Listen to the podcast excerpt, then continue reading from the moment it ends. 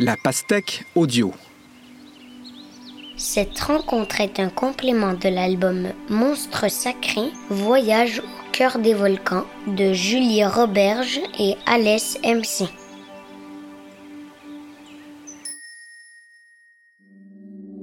Bonjour, je m'appelle Séverine Moon, je suis volcanologue et je travaille actuellement à l'Observatoire volcanologique et sismologique de Guadeloupe. On a en charge la surveillance du volcan qui s'appelle le volcan de la Soufrière de Guadeloupe. La Soufrière de Guadeloupe, qui est aussi appelée la Vieille Dame, sa dernière éruption date de 1976-77 et on a dû évacuer euh, plus de 73 000 personnes pendant six mois.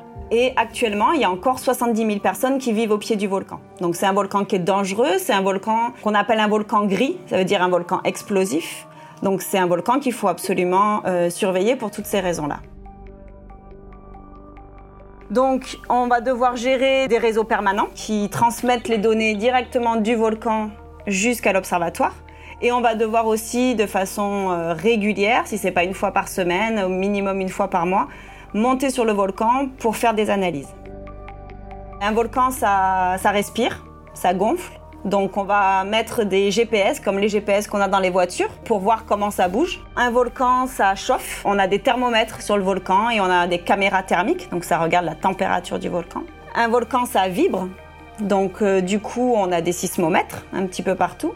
Et un volcan, ben, il y a des gaz qui sortent, ça dégaz. Et donc là, pareil, on fait des mesures mensuelles et on a des réseaux permanents qui mesurent la composition chimique euh, des gaz. Donc voilà, on surveille de près.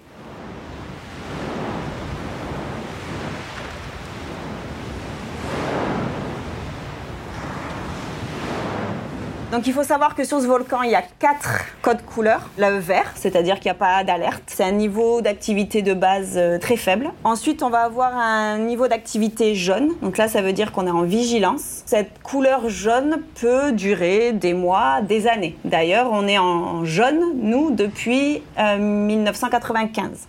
Ensuite, on a Orange. Donc là, on est en préalerte. Donc en avril 2018, euh, on s'est un petit peu tâté de savoir si on allait passer en orange ou pas. On a eu un séisme qui a été généré par le volcan et qui a été ressenti par une grosse partie de la population en Guadeloupe. Si on passe en niveau orange, alors déjà c'est pas nous qui allons décider ça. Donc nous les volcanologues, les chercheurs, on donne nos observations et on passe ces informations aux autorités qui vont décider s'il y a besoin d'évacuation ou pas.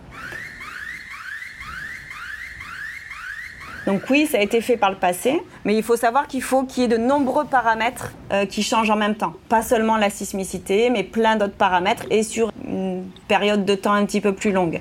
Et si on passe en rouge, ben là, c'est qu'on est en alerte et qu'il y a une éruption qui est imminente ou en cours si on ne l'a pas vue.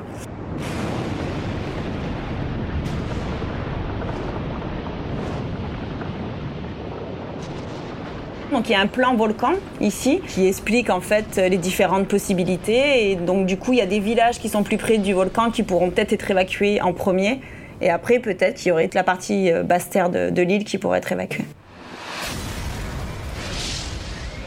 Il faut savoir que les signes précurseurs d'éruption, donc ça veut dire les signes qui peuvent se passer avant une éruption, ben, c'est pas facile à détecter.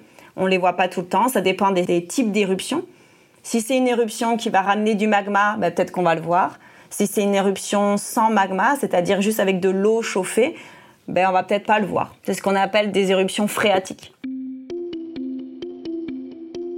Donc moi au début je travaillais à l'université. Donc être volcanologue à une université, c'est partir sur les volcans, on partir un petit peu partout dans le monde pour échantillonner. Donc moi encore une fois j'échantillonne les gaz. Donc euh, j'ai travaillé au Chili, au Costa Rica, au Nicaragua, en Islande, dans les Caraïbes. Et ensuite ben, on revient et on analyse les échantillons qu'on a pris sur le volcan.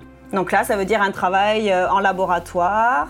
Et ensuite, ben, quand on a ces résultats, ben, c'est un travail sur l'ordinateur. C'est là où le travail de recherche euh, commence vraiment pour savoir ce que le volcan est en train de nous dire. Le volcan qui m'a le plus impressionné, je dirais que c'est le Masaya au Nicaragua. Donc déjà parce que c'est vraiment le premier sur lequel j'ai travaillé durant ma thèse, mais aussi parce que donc c'est une très très grosse caldeira, donc ça veut dire qu'il y a un très très gros cratère très profond et en, en, bas il y a un lac de lave. Donc c'est magnifique de voir cette lave rouge.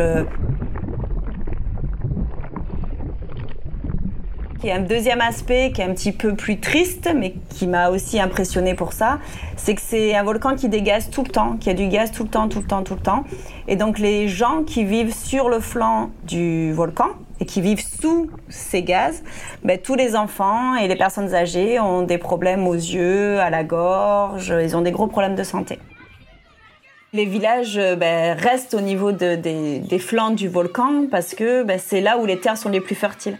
Quand il y a une éruption, les éléments qui se trouvent dans la terre volcanique permettent aux agriculteurs d'avoir beaucoup plus de récoltes. Donc c'est pour ça qu'ils restent là. Donc euh, les gaz sont toxiques et donc de voir ces petits enfants et ces personnes âgées euh, mal en point, ça a donné envie d'étudier encore plus ces gaz pour, euh, pour voir l'impact de ces gaz sur la santé. Et c'est sur ça que je suis en train de me spécialiser en ce moment. Être une femme volcanologue, ben, jusqu'à maintenant, on n'était pas beaucoup, mais on est de plus en plus, ce qui est très bien. Être volcanologue, c'est accessible aussi bien euh, aux filles qu'aux garçons. Donc, euh, si vous êtes passionné, allez-y.